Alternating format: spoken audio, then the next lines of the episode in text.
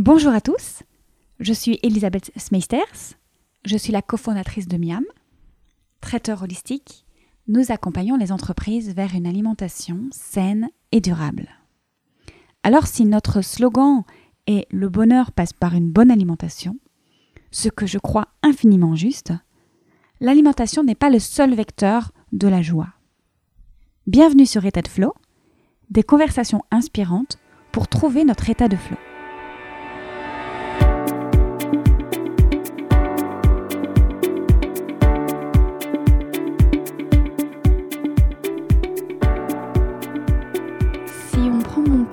Je dirais que mon parcours professionnel est loin de ressembler à une carrière toute tracée. Je prendrai le temps de vous raconter mon parcours dans le prochain épisode où je serai exceptionnellement et pour la première fois seule au micro pour répondre à vos questions. Je vous invite d'ailleurs à m'envoyer vos questions à propos de mon parcours, mais également sur tout autre sujet que vous souhaiteriez que j'aborde à contact@étatdeflow.com. Mais revenons-en à nos moutons, ou plutôt à notre carrière. À à peine 33 ans, j'ai déjà eu de nombreux métiers et projets différents dans lesquels je me suis parfois épanouie et parfois moins. Et si mon parcours ne ressemble pas à une carrière réfléchie et apparemment logique, vous découvrirez dans ce nouvel épisode qu'il existe parfois de multiples métiers pour une seule et même voie. Je suis heureuse de pouvoir aborder le sujet au micro du podcast avec mon invité du jour, spécialiste en reconversion professionnelle et dont le propos porte davantage sur la quête de sens, la vocation et la voie que l'on emprunte sur base de notre évolution personnelle, plutôt que sur d'hypothétiques plans de carrière qui de toute façon ne seront rapidement plus d'actualité au vu du monde d'aujourd'hui. Je ne vous en dis pas plus et je vous laisse avec Marjorie Lombard. Bonne écoute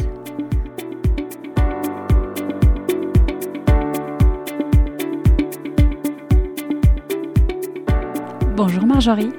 Bonjour Elisabeth. Bienvenue pour ce 20e épisode. Alors tu es coach en reconversion après avoir fait toi-même plusieurs reconversions. Qu'est-ce qui nous amène à nous reconvertir justement? Est-ce que euh, on souhaite passer un cap? Aujourd'hui, au moment où on enregistre euh, ce podcast, la reconversion professionnelle fait partie d'un parcours de carrière. C'était pas le cas il y a ne serait-ce que cinq ans en arrière, lorsque j'ai créé Dessine-moi une carrière et que je me suis spécialisée sur la question de la reconversion professionnelle, c'était encore considéré comme euh, atypique, comme étrange, comme farfelu. Et il y a tout un chemin qui a été fait en peu d'années, finalement, en peu de temps. Et aujourd'hui, les statistiques aussi, les personnes qui font des recherches sur le travail, sur l'emploi, le décrivent. La reconversion professionnelle va faire partie de la carrière de énormément de personnes. Plus d'une personne sur deux va connaître. Ce n'est plus un tabou. Ça n'est plus du tout un tabou. Les raisons qui font qu'aujourd'hui, au moment où on se parle et où on enregistre le podcast, les raisons qui poussent à se reconvertir sont nombreuses et différentes selon les profils, selon les personnes. Mais on constate une sorte de, de top, top 3, top 5 des raisons. Aujourd'hui, la principale évoquée, c'est celle de la crise de sens. On entend beaucoup, notamment de euh, personnes qui sont cadres ou qui ont fait de, des études, euh, des hautes études et qui ont un poste qu'on pourrait qualifier de bon poste. Eh bien, la, de nombreuses personnes qui sont dans ce cas-là connaissent euh, cette perte de sens. Ils ont perdu le sens de ce qu'ils font et c'est une des raisons principales qui poussent à se reconvertir.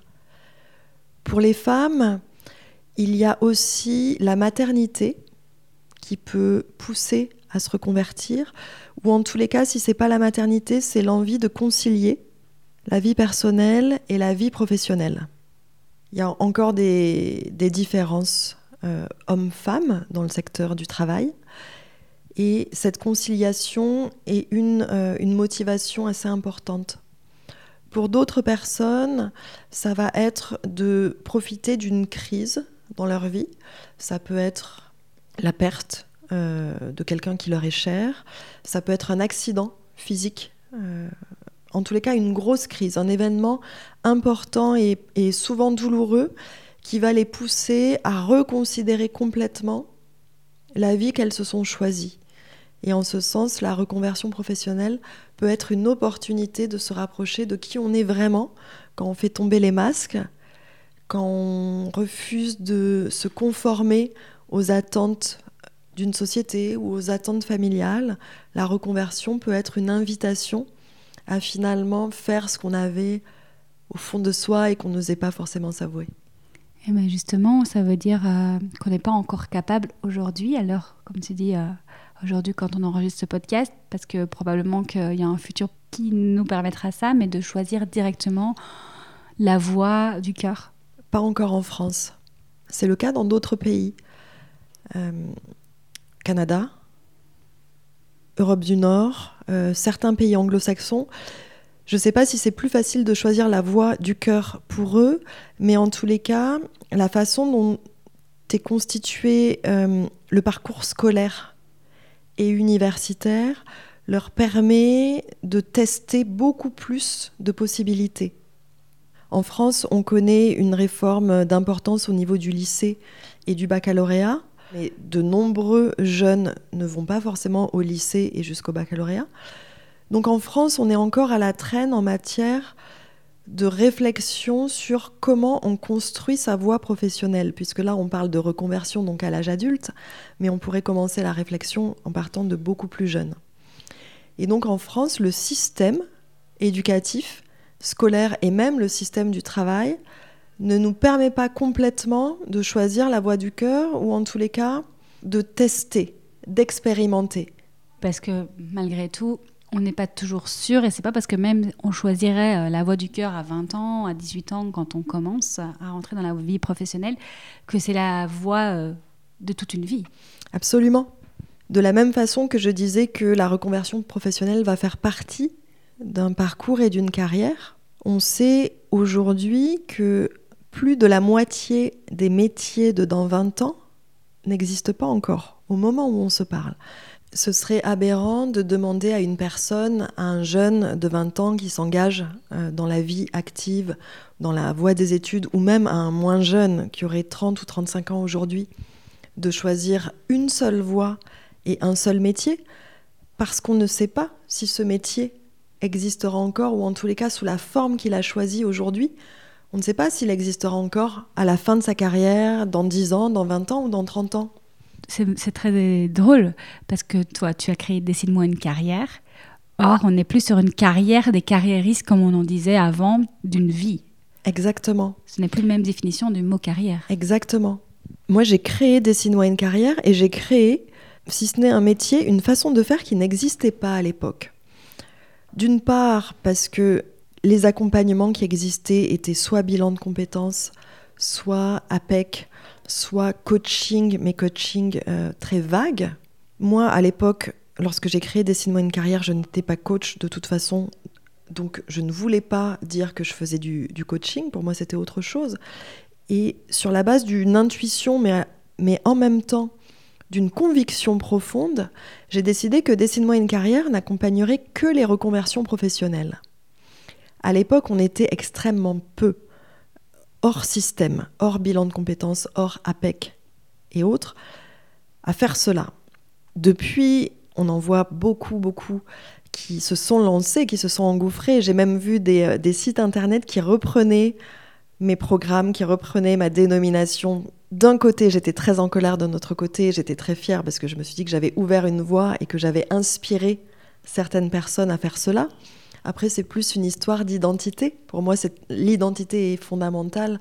Donc, c'est important que chaque personne puisse exprimer sa propre identité à travers ce qu'elle fait. Et je disais donc que, à l'époque, moi, j'ai créé, j'ai inventé une façon de faire en me positionnant sur la reconversion, en ne l'ouvrant qu'aux femmes, puisque à l'époque, je n'accompagnais que les femmes. Aujourd'hui, avec l'équipe de coachs que j'ai euh, mise en place et que je supervise pour accompagner avec ma méthodologie, euh, avec l'état d'esprit, dessine-moi une carrière, là, ça s'ouvre et elles peuvent aussi accompagner des hommes, mais à l'époque, c'était la reconversion, les femmes, et en plus, j'avais créé mon entreprise en ligne, Donc je pouvais accompagner n'importe qui dans le monde. C'était complètement innovant. Si j'avais voulu le réfléchir, je pense que je n'aurais même pas pu le créer. Les choses se sont faites naturellement. Donc c'est la même chose aujourd'hui. On ne peut pas demander à quelqu'un aujourd'hui de savoir ce qu'il va faire dans 20 ans. Le métier va évoluer, peut-être que son statut va évoluer. Aujourd'hui, on peut passer du salariat à l'entrepreneuriat, à l'intrapreneuriat, revenir au salariat si on souhaite. Beaucoup de choses sont possibles. C'est une époque que moi je trouve absolument formidable en termes d'invention de sa carrière. Et si on élargit le sens de carrière, il ne s'agit plus de d'être carriériste au sens peut-être négatif qu'il pourrait revêtir, mais en tous les cas de construire sa carrière, de dessiner sa carrière, de décider comment est-ce qu'on va être occupé de façon professionnelle jusqu'à la fin. Et puis autrefois, ce qu'on faisait, c'est qu'on montait les échelons dans la même entreprise et on parlait de carrière. Simplement que probablement tu me diras ce que tu en penses, mais là, j'imagine que la carrière, c'est la même chose. On monte les échelons, mais de, de soi, en fait, de son expression de soi. Avant, on s'exprimait dans la même entreprise, et maintenant, peut-être dans différentes entreprises, différents métiers, mais c'est toujours euh, sa propre carrière. Je trouve que la métaphore est, très juste. Pour des personnes, euh, je pense comme euh, nos auditeurs, là, en quête de sens et en quête de, développement, on peut considérer que l'exercice professionnel, l'activité professionnelle est aussi une source d'épanouissement, de contribution et de découverte de soi. Et en ce sens, envisager la carrière comme monter les échelons, mais de sa propre connaissance, ou de la pyramide de Maslow, permet d'envisager un autre sens, une autre définition à ce mot-là de carrière, en effet. Et là, ça peut probablement rassurer ceux qui nous écoutent et qui ont peur justement d'aller essayer un métier, d'aller euh, essayer une nouvelle voie, peur de se tromper. Mais en fait, cette peur de se tromper n'existe plus à partir du moment où on sait qu'à tout moment, on peut changer de cap. C'est très juste. La peur de se tromper n'a plus lieu d'être sur ce sujet de trouver sa voie. Il n'existe pas qu'une voie mais ce qui compte, c'est de trouver sa voie au moment où on est en train de l'emprunter. On dit souvent tous les chemins mènent à Rome, et je le répète à mes clientes, tous les chemins mènent à Rome. La question est de savoir si on parcourt le chemin ou si on ne veut penser qu'à la destination. Le chemin est aussi une façon de se trouver, de se rencontrer. Et je trouve que explorer, se donner la permission d'explorer des envies, de tester, l'accompagnement Trouver sa voie que j'ai euh, que j'ai mis en place. Donc j'ai été la première à le nommer Trouver sa voie. Aujourd'hui, ça semble évident, mais à l'époque, c'était absolument radical, absolument novateur de parler de trouver sa voie. Rien que l'idée. Rien que l'idée de trouver sa voie. Et il ne faut pas se méprendre.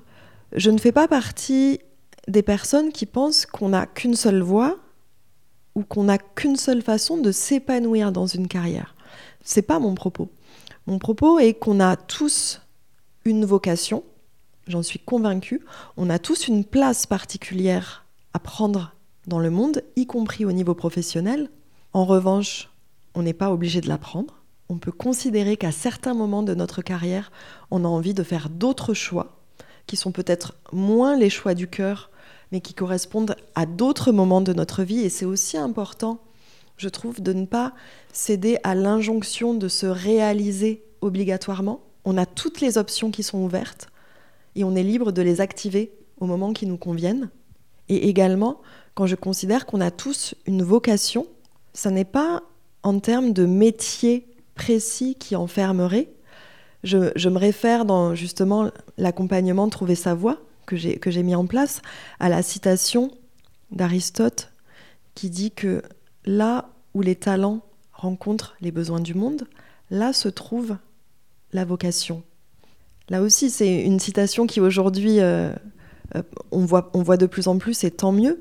Mais à l'époque, c'était très novateur de penser en ce sens, qui était de réconcilier qui on est à l'intérieur, quels sont nos talents, nos aspirations, nos besoins, et de les porter vers l'extérieur, dans le sens de contribuer. On peut, par l'exercice de notre travail, contribuer. Donc pour moi, c'est ça la vocation, c'est ce fil rouge, C'est comme une colonne vertébrale qu'on va mettre en mots, souvent abstraits, souvent poétiques. Par exemple, lorsque je me suis prêtée à l'exercice quand j'ai créé Dessine-moi une carrière, la formulation de ma vocation, c'était éclairer le chemin des femmes. On n'est pas dans un métier, on est dans un cap, une direction. Mais c'est ce fil rouge qui peut nous occuper tout au long de notre vie professionnelle et qu'on va pouvoir ensuite décliner en autant de métiers ou activités professionnelles plus précises. En éclairant le chemin des femmes, je peux être coach, je peux être auteur, je peux être conférencière, je peux être blogueuse, je peux être encore plein d'autres choses. Et aujourd'hui, il se trouve que, effectivement, j'accompagne, j'écris, je donne des conférences et plein d'autres choses. C'est très juste et ça répond à la question que j'allais te poser euh, justement sur cette idée de la vocation, de savoir si elle existait vraiment. Eh bien, tu viens de l'expliquer merveilleusement bien et de euh, nous rassurer en ce sens, de ne pas en faire un gros mot. Non, non seulement elle existe, elle est là, mais en plus elle n'enferme pas. Elle permet d'avoir toute la marge de liberté et de latitude pour réinventer autant de fois que nécessaire la forme que cette vocation va prendre concrètement sur le plan matériel. Et en plus, elle élève, elle peut nous, nous aider à agir quand bien même on aurait peur, justement. Et troisièmement, on peut, comme je le disais un peu plus tôt, décider de ne pas aller vers sa vocation alors qu'on la connaît. Et donc ça laisse toute la place à notre liberté et à notre libre arbitre d'agir et de s'ajuster en fonction de, de ce qu'on vit. L'intuition a aussi une part importante dans ton travail. Est-ce que tu peux nous expliquer justement en quoi la reconnexion à cette intuition, à notre intuition, peut nous aider dans notre vie professionnelle? Oui. L'intuition, c'est la part de nous-mêmes qui a les réponses plus rapidement que le cerveau, que la logique. On sait aujourd'hui, euh, au travers d'expériences scientifiques, qu'il y a une part d'intelligence intuitive ou d'intuition. En tous les cas, il y a d'autres façons d'accéder à l'information que la façon rationnelle, logique, dans laquelle, si on est né en France au XXIe siècle, on a de grandes chances d'avoir été éduqué. Le système scolaire ne nous aide pas à découvrir cette part-là. En revanche, l'intuition a accès à des réponses, à des connaissances qui sont justes pour nous, justes dans le sens où elles nous mettent sur le chemin, sur le chemin qui correspond à celui de notre essence profonde. Donc pas sur le chemin qui correspond à ce que la société souhaite que l'on soit, mais sur notre propre chemin intime. Ce chemin-là, c'est pas forcément toujours celui qui est le plus emprunté.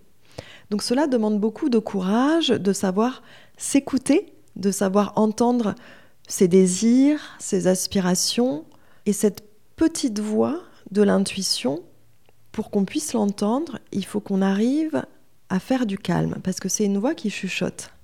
L'intuition s'exprime à voix basse, ou bien elle s'exprime par des images, par des ressentis.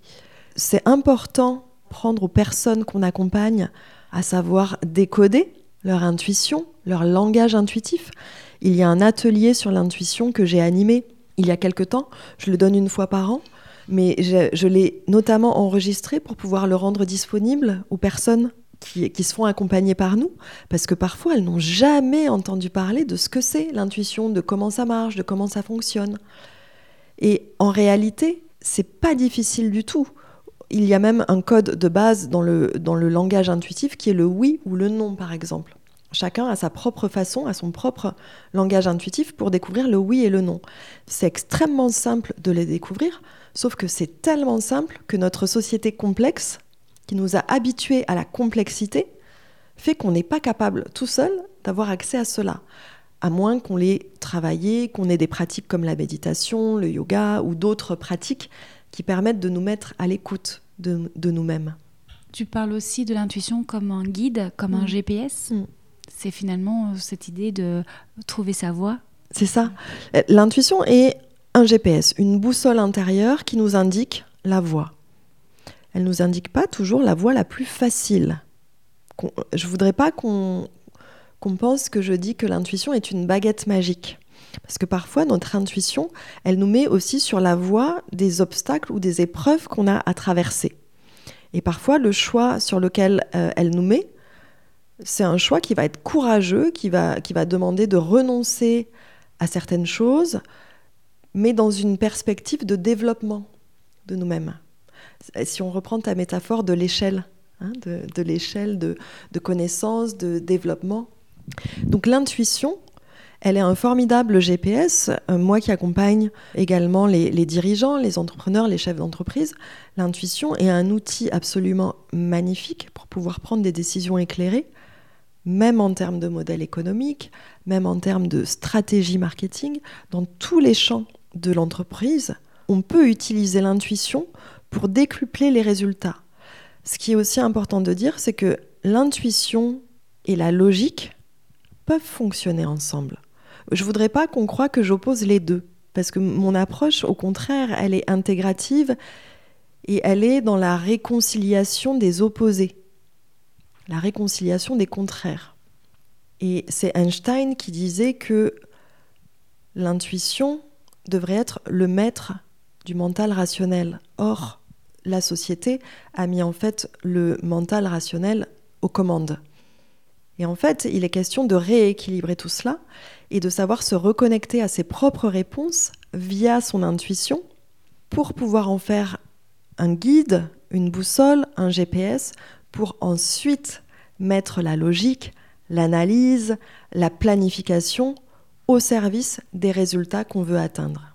Et toi-même, en tant que coach, tu utilises ces qualités-là pour accompagner, pour guider euh, l'invisible, le non-visible? Oui. Je pense que ça fait partie des attributions des professionnels de l'accompagnement, qu'ils soient coach ou autres, d'avoir accès à sa propre intuition.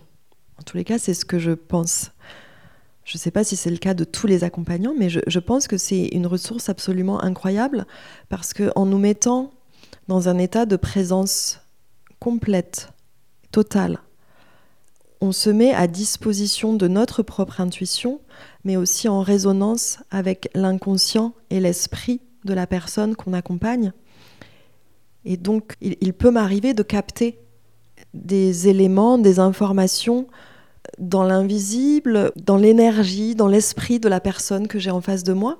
Et il peut m'arriver soit de les capter et donc ensuite de les, de les lui renvoyer et on voit ce qu'on en fait, soit par cette présence euh, totale que j'ai lorsque je suis avec elle, de créer un espace qui est propice au fait que ma cliente ou mon client puisse capter lui-même sa propre intuition. C'est simplement, c'est pas simple, mais c'est simplement cet espace de présence très profonde et très totale et engagée qui va faire que des choses vont se révéler. Elles étaient là, elles étaient déjà là, mais la personne que j'accompagne ne pouvait pas les percevoir et les capter parce qu'il y avait trop de brouhaha. Peut-être parce qu'elle était prise avec euh, les problématiques de dirigeants qu'elle euh, traversait, ou peut-être parce que euh, on est sans cesse sollicité avec le téléphone, avec les réseaux sociaux, avec tout ce qui vient nous couper au quotidien, qui fait partie de la vie moderne. Ça fait partie de notre vie. Donc il n'est pas non plus question de, s'extraire totalement de ça, mais simplement de savoir créer des espaces au moment propice pour pouvoir arriver à utiliser ce formidable outil. Et là où euh, tu te démarques aussi euh, du coup euh, des méthodes traditionnelles, c'est que tu n'es pas juste dans la méthode, tu n'es pas juste en train de compléter des cases et voir le résultat en comptabilisant les points, tu es vraiment dans un accompagnement du ressenti. Durant mes, études et ma formation donc pour me reconvertir, puisque effectivement ce que je fais aujourd'hui n'était pas du tout en lien avec ma formation initiale. Et lorsque j'ai repris une année d'études à l'université pour me former à ce nouveau métier, j'ai rédigé un mémoire, un mémoire de master, et j'avais toujours été fascinée par les tests. J'adorais les tests. Et donc j'ai voulu faire un mémoire sur les tests. Et c'est en me plongeant dans les recherches, dans la littérature, en observant euh, également euh, certaines choses, que je me suis dit qu'en fait, c'était pas du tout les tests qui allaient aider quelqu'un à trouver sa voie professionnelle, qui allaient l'aider à se reconvertir. Finalement, tu n'as pas, pas, du tout trouvé ce que tu cherchais. Mais j'ai trouvé mieux. Et effectivement, j'ai pas trouvé ce que je cherchais, mais j'ai trouvé mieux parce que ça m'a permis de m'ouvrir à quelque chose de plus large, donc la posture, l'écoute, et puis aussi à trouver des approches beaucoup plus créatives, ludiques ou humanistes, selon l'angle euh, euh, par lequel on, veut regarder cela, mais des, des approches beaucoup plus performantes en termes de recherche de vocation et en termes d'aide à l'épanouissement de la personne en face. Parce que pour les clients de Dessine-moi une carrière, peut-être que c'est pas le cas pour toutes les personnes et qu'il en faut pour tout le monde et qu'il y a des personnes qui sont ravies euh, qu'elles cochent des cases et qu'il y a un logiciel informatique ou une personne qui lui dise vous êtes fait pour faire tel métier. Parfait si elles veulent rentrer dans, dans des cases et réduire le champ des possibilités. Mais chez Dessine-moi une carrière, c'est pas notre approche, c'est pas ce qu'on souhaite. Donc au contraire, laisser la personne cheminer, tester, expérimenter et trouver à la suite, à l'issue de l'accompagnement, on trouvait que c'était beaucoup plus profitable. En même temps, de trouver sa voie, il y a une partie de ton travail qui est d'accompagner ces femmes à acquérir l'abondance, en tout cas à trouver l'abondance dans tous les sens. Ça mériterait de définir ce qu'est l'abondance. Je te laisse le faire. La nature est abondante. Dans la nature, on trouve tout ce dont on a besoin, et même plus. Et la nature ne, ne garde pas, elle donne tout, et elle recycle. Et à chaque saison, l'abondance revient. Même en hiver, quand on peut croire qu'il n'y a rien, il y a tout de même des fruits, il y a tout de même des légumes, et il y a un processus vital incroyable qui se déploie sous terre, dans l'invisible. Donc la nature est abondante, et nous pouvons nous aussi avoir accès à cette abondance dans cette voie de, de recherche, dans cette voie d'exploration professionnelle et de réinvention professionnelle. Je parle évidemment pas d'abondance financière, même si j'ai un programme par ailleurs qui traite de la relation à l'argent et du succès financier. Parce que finalement, en revenant dans le concret, c'est quand même ça qu'on cherche quand on va travailler, c'est pour avoir au moins les moyens financiers de vivre. Et en même temps, de nombreuses personnes que j'ai accompagnées avaient des postes extrêmement bien payés. Elles avaient l'abondance matérielle et financière. Elles gagnaient des milliers et des milliers d'euros. Et pourtant, elles n'étaient pas satisfaites. Elles ne vivaient pas dans l'abondance. Elles avaient énormément de, revenus, mais elles ne vivaient pas au quotidien dans l'abondance. C'est pour ça que je distinguais juste avant les deux, parce que évidemment, mon propos n'est pas de dire qu'on va se reconvertir pour ne pas avoir d'argent. C'est pas ça du tout. Mon propos est de dire qu'on peut combiner le travail, le plaisir et la réussite financière. Mais l'abondance, c'est d'avoir tout cela. C'est d'avoir du temps pour faire ce qu'on a envie de faire. C'est d'avoir de l'argent en retour de notre activité professionnelle. Et la, la reconversion professionnelle peut être une opportunité pour se poser toutes ces questions-là. Qu'est-ce que c'est l'abondance pour moi? Est-ce que c'est de gagner 5000 euros par mois dans un CDI pour lequel je suis malheureuse derrière mon ordinateur? Ou est-ce que finalement, réduire le salaire que j'avais ne, ne va pas m'apporter plus de satisfaction, plus de joie et plus d'épanouissement? Et souvent, c'est le cas. Quand on interroge des personnes qui se sont reconverties et qui ont perdu en salaire, c'est pas le cas de toutes les personnes qui se reconvertissent, hein, je ne veux pas faire de généralité. Celles qui augmentent leur salaire, c'est tant mieux, elles ont tout gagné. Celles qui gardent le même salaire mais qui gagnent en joie et en épanouissement, elles ont gagné aussi. Mais les personnes qui pourraient perdre en salaire, lorsqu'on les interroge, la plupart disent qu'elles ne regrettent pas leur choix parce qu'elles ont gagné beaucoup plus sur un plan pas financier cette fois-ci, mais immatériel. Et elles disent aussi que souvent, quand elles gagnaient beaucoup d'argent, elles en dépensaient beaucoup dans des choses qui étaient finalement pas prioritaires, mais pour compenser un mal-être, elles pouvaient dépenser beaucoup. Euh, ça peut être en vêtements, ça peut être euh, en livres. Certaines même ne savaient plus dans quoi, dans quel poste elles dépensaient mais il y avait un mécanisme de compensation qui était à l'œuvre et qui finalement, quand elles ont repris la main sur leurs projets, sur leurs désirs et sur leurs objectifs, elles ont pu revoir une forme de budget qui fait qu'elles ne se privent, elles n'ont pas l'impression de se priver en fait. Est-ce que ça fonctionne aussi pour cette idée de vouloir toujours plus d'augmentation, parce que du coup, on veut compenser davantage en achetant toujours plus. Là, je parle de l'augmentation dans un boulot qui finalement, euh, bah, en fait, on, c'est un leurre. C'est le boulot qu'il faut changer et pas augmenter son salaire. En tous les cas, si on est dans une course perpétuelle à l'argent, c'est qu'il y a un problème. C'est qu'il y a quelque chose en nous qui n'est pas satisfait. Et c'est un leurre d'aller chercher une récompense extérieure dans son travail à moins que manifestement on soit sous-payé ou que notre salaire ne corresponde pas au reste des collègues. Si là il y, a une injustice, il faut la réparer évidemment. Mais si on est dans une course à l'augmentation uniquement financière, ça veut dire qu'on se coupe d'une part de la réflexion et qu'on va aller chercher une satisfaction extérieure qui va peut-être fonctionner au moment où on va nous accorder l'augmentation, mais qui ne sera pas pérenne dans le temps. On sait également, des études ont été faites sur le sujet, qu'à partir d'un certain seuil de rémunération, le taux de bonheur n'augmente pas en conséquence. C'est comme s'il y avait un cap au-delà duquel, si on va chercher plus, c'est qu'on ne cherche pas au bon endroit. Et toi, tu nous aides à trouver, à chercher au bon endroit. J'espère. c'est mon souhait en tous les cas. Ton équation, c'est vocation plus intuition égale plaisir et succès. C'est ce que tu viens de nous expliquer en fait. Exactement. J'aimerais que cette équation puisse devenir une référence, une possibilité qui soit là de, de plus en plus, parce que c'est assez révolutionnaire dans un certain sens, même si ça devrait être euh, possible et normal à un certain point de vue. Et donc, est-ce que euh, trouver sa vocation serait source d'état de flot? Oh oui, oh que oui. Trouver sa vocation, prend sa source dans le flot.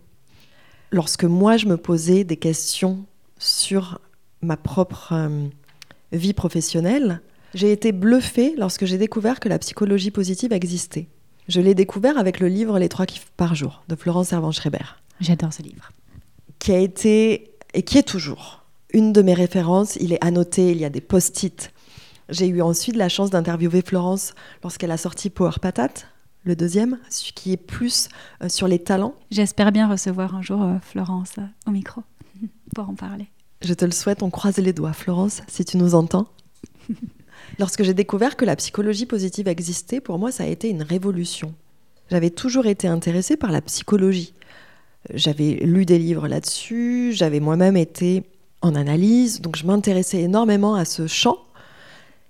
Et lorsque j'ai vu qu'il existait une branche de la psychologie qui arrêtait d'étudier comment on fait quand on va mal, mais au contraire, comment on fait pour aller bien, pour moi, ça a été une ouverture. C'est comme si ça mettait des mots sur quelque chose que j'avais à l'intérieur de moi, mais que je ne savais pas qu'on pouvait faire ça. Donc ça a été une bouffée d'oxygène. J'ai lu et j'ai relu le livre Les trois kiffs par jour, j'en ai lu d'autres.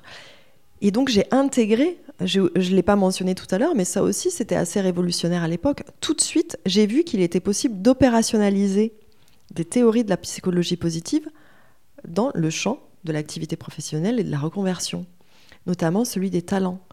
Et un des premiers exercices dans le programme Trouver sa voie, c'est d'identifier les talents naturels. On parle quasiment pas des compétences chez nous, ou en tous les cas à la fin de l'accompagnement et dans certains cas uniquement. En revanche, les talents, c'est la base, la base de la base pour trouver l'épanouissement. Donc oui, le flow est à la source de la reconversion professionnelle. C'est très intéressant ce que tu viens de dire parce que moi, ma question, elle était inverse. C'était ah. est-ce que la vocation est une source de flow? Et en fait, les deux sont extrêmement justes. J'avais pas entendu la différence dans ta question, mais maintenant que je l'ai réentendue, mais oui, moi je suis partie du mécanisme inverse. Je me suis dit que il y avait d'abord le flot et après l'épanouissement, notamment professionnel. Mais alors du coup, euh, qu'est-ce qui nous mettrait en état de flot Qu'est-ce qui nous permettrait de toucher cet état de flot, ce flot Ce qui nous met en état de flot, ce sont des actions, des expériences qui correspondent vraiment à ce qui est naturellement fluide pour nous. On a tous fait l'expérience de moments de flou dans notre vie professionnelle, mais pas seulement dans notre vie personnelle. On s'en rend compte grâce à trois éléments. On est en train de faire quelque chose qui nous procure du plaisir. On est en train de faire quelque chose qui nous fait perdre la notion du temps. Et on est en train de faire quelque chose qui donne un bon résultat, dans lequel on est bon. Ce sont les, trois ingrédients qui permettent de repérer des états de flow. Et je trouve que c'est une porte d'entrée intéressante pour nous aider à identifier des talents. Quand on se demande, tiens, mais moi, quels sont mes talents naturels? Tout peut être un talent, en réalité. Pour les personnes qui nous écoutent, elles peuvent se, rappeler des moments, des moments de leur vie professionnelle, mais pas seulement, à nouveau, dans lesquels elles ont vécu cela, elles ont ressenti qu'elles étaient à la bonne place, au bon moment, qu'elles faisaient quelque chose qu'elles aimaient, qui leur faisait perdre la notion du temps et dans lequel elles étaient particulièrement douées. Et ensuite, en, en extrayant, en décortiquant, en analysant cette expérience-là, elles vont obligatoirement trouver des talents naturels. Et alors toi, qu'est-ce qui te met en état de flow? Moi, je peux complètement perdre la notion du temps quand je suis en train d'apprendre, par Mhm. exemple. Apprendre est un de mes talents naturels. Apprendre va nécessiter plusieurs choses. Donc apprendre est mon talent, mais ça va nécessiter de la curiosité, de l'ouverture. Euh, donc chercher de l'information est un autre de mes talents. Chercher de l'information innovante, souvent. Et puis la digérer pour ensuite la transmettre. Donc transmettre est un autre de mes talents naturels, aussi bien à l'écrit qu'à l'oral. Inventer, imaginer, créer des choses qui n'existent pas fait partie également de mes talents. Et puis aussi écouter. J'ai une capacité d'écoute assez phénoménale, euh, facilement avec des amis ou euh, mon compagnon ou en famille. Je peux ne faire qu'écouter, mais j'écoute réellement. Ce talent peut être méconnu. Il y a des personnes, d'ailleurs c'est un indice, vous êtes dans votre talent quand vous trouvez que c'est tellement naturel que vous pensez que ça n'en est même pas un. Et l'écoute est en réalité un vrai talent, quelle que soit la profession. On n'a pas besoin d'être coach. Un plombier doté d'un vrai sens de l'écoute peut avoir une clientèle absolument infinie s'il sait écouter le problème de son client et le diagnostiquer ensuite. Donc, en ce qui me concerne, l'écoute en est un, et également la capacité de créer des transformations chez les personnes que j'accompagne. C'est un talent parce que je, je le cherche pas forcément, mais il est là, en fait, sans rien faire, juste en étant moi. Alors peut-être c'est faire beaucoup, être moi, mais en étant moi, en étant là et en écoutant la personne que j'accompagne, et donc en captant, en captant ce qui est là autour dans l'invisible et en lui euh, renvoyant, eh bien j'arrive à créer des espaces propices aux transformations. Du coup, trouver ses talents pour trouver sa vocation, pour ressentir l'état de flow. Oui, identifier et trouver ses talents est une première étape absolument indispensable pour trouver ensuite sa vocation et trouver, comme tu l'as dit, l'état de flow.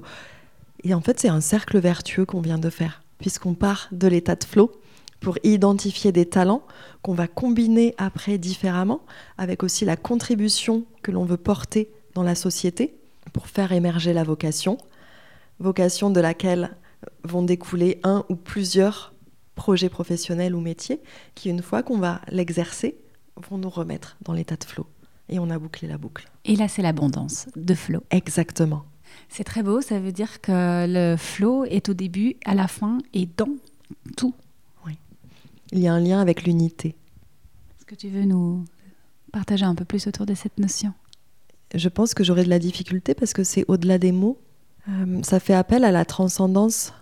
Donc, mettre des mots dessus réduirait le, le concept auquel je fais référence, mais en tous les cas, le flow est au début, à la fin, mais si on part du principe que rien n'a de début ni de fin, c'est paradoxal, mais il est au début, il est à la fin, il est à l'intérieur et il peut être autour. Ça me fait penser à Sophie Amiac-Moret que j'ai interviewée il y a quelques épisodes de cela qui disait que pour elle c'était difficile de définir ce que c'était euh, ce qui la mettait en état de flow puisque on est le flow, on est la vie. La vie c'était le flow. Finalement, j'ai l'impression que ça rejoint très fortement cette idée-là. La vie, le, le principe de vie, le principe vital avec un grand V est le flow. Et si on regarde les bébés, les nourrissons, ils sont dans un état de flow permanent. Ça se complique lorsque l'âge de raison arrive, 7 ans, lorsqu'on rentre à l'école, et lorsque, et c'est normal, hein, on, intègre le fait qu'on n'est pas tout puissant, on ne va pas tout pouvoir faire et qu'il va y avoir des, comportements à, adopter lorsqu'on est en société. Lorsqu'on grandit, on va intégrer de plus en plus qu'on ne peut pas tout faire. Et à un moment donné, certains ont la crise de la vingtaine, d'autres de la trentaine, d'autres de la quarantaine, il n'y a pas d'âge, mais à un moment donné, si on est sur un chemin de conscience et d'ouverture, on va vivre une crise. Et la crise, c'est formidable. La crise, c'est une opportunité. Derrière la crise, après la crise, il y a toujours de la lumière. Et donc, oui, si on a, si on a vécu cette crise, si on a traversé cette crise et qu'on s'est réconcilié avec qui on est vraiment et qu'on a retrouvé sa vraie nature, oui, la vie est flot. Mais pour des tas d'auditeurs qui, qui n'en sont pas à cette étape-là, la vie, elle n'est pas forcément flot. Donc, ça dépend comment on veut regarder cette, cette situation-là. Flow ici, du, coup, serait un synonyme de plaisir, de joie. Euh. Et en même temps, parfois, dans, la vie, même qu'on est sur un chemin d'épanouissement, la vie, elle n'est pas que ça. Elle peut pas être que ça. Parce que pour que la lumière soit là, il faut qu'il y ait de l'ombre. En tous les cas, c'est ma conception. En revanche, ce qui est important, c'est d'essayer de tendre vers une vie qui soit le plus dans le flot possible et qu'à chaque fois qu'on voit qu'on n'est plus dans le flot et qu'on en est sorti, ou qu'on est dans l'ombre ou qu'on est dans une expérience de vie qui n'est pas dans le flot, on sache le plus rapidement possible comment se réajuster pour revenir dedans. Mais je ne vois pas le flot comme un mouvement linéaire et continu. Merci beaucoup, Marjorie. C'était très intéressant, très enrichissant. Avec plaisir, Elisabeth. Où pouvons-nous te retrouver? Pour les personnes qui sont euh, sur un chemin de reconversion professionnelle, elles peuvent aller sur www.dessine-moi-une-carrière.com et également se procurer mon livre Dessine-toi une carrière aux éditions Duno. Mhm. Pour les entrepreneurs et les dirigeants qui sont sur un chemin de performance, d'impact et de flow en même temps et de connexion à leur essence profonde et à l'esprit de leur entreprise, elles peuvent me retrouver sur mon site dédié plus spécifiquement aux entrepreneurs, marjorielombard.com. Es-tu active également sur les réseaux sociaux? Absolument. Je suis sur Instagram, sur LinkedIn et sur Facebook. Ok, ben je mettrai tous les liens alors. Et puis, ben, je te remercie et je te dis à très bientôt. Avec grand plaisir. J'initie plusieurs fois par semaine des méditations collectives.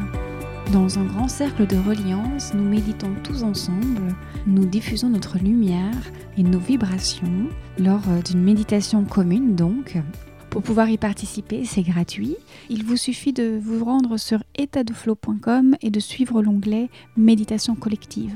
N'hésitez pas à nous rejoindre, l'expérience est fabuleuse, elle est puissante, elle est intense et nous permet de retrouver un certain apaisement dans ces moments de confinement particuliers. Également, j'ai mis en place des cours de yoga en ligne puisqu'on ne peut pas se retrouver dans notre refuge habituel. J'ai conçu pour vous un cours en ligne, en live, en petits groupes qui nous permet de pratiquer sereinement, de relâcher les tensions, toutes les frustrations. Ensemble, on apprend à accueillir et à ralentir. Ces cours se déroulent au chapeau, donc euh, chacun met ce qu'il souhaite, ce qu'il peut ou ce qu'il pense juste. Si vous souhaitez recevoir plus d'informations, je vous invite à m'écrire à étatdeflow.com. N'hésitez pas à laisser 5 étoiles sur Apple Podcast, en commentaire, bien sûr, pour donner envie aux autres d'écouter et à partager sur les réseaux sociaux, notamment Instagram. Ça m'aide beaucoup et de mon côté, évidemment, dès que je peux, je repartage et c'est une joie de vous retrouver de plus en plus nombreux à l'écoute du podcast. Je vous laisse ici et je vous dis à très vite pour un nouvel épisode.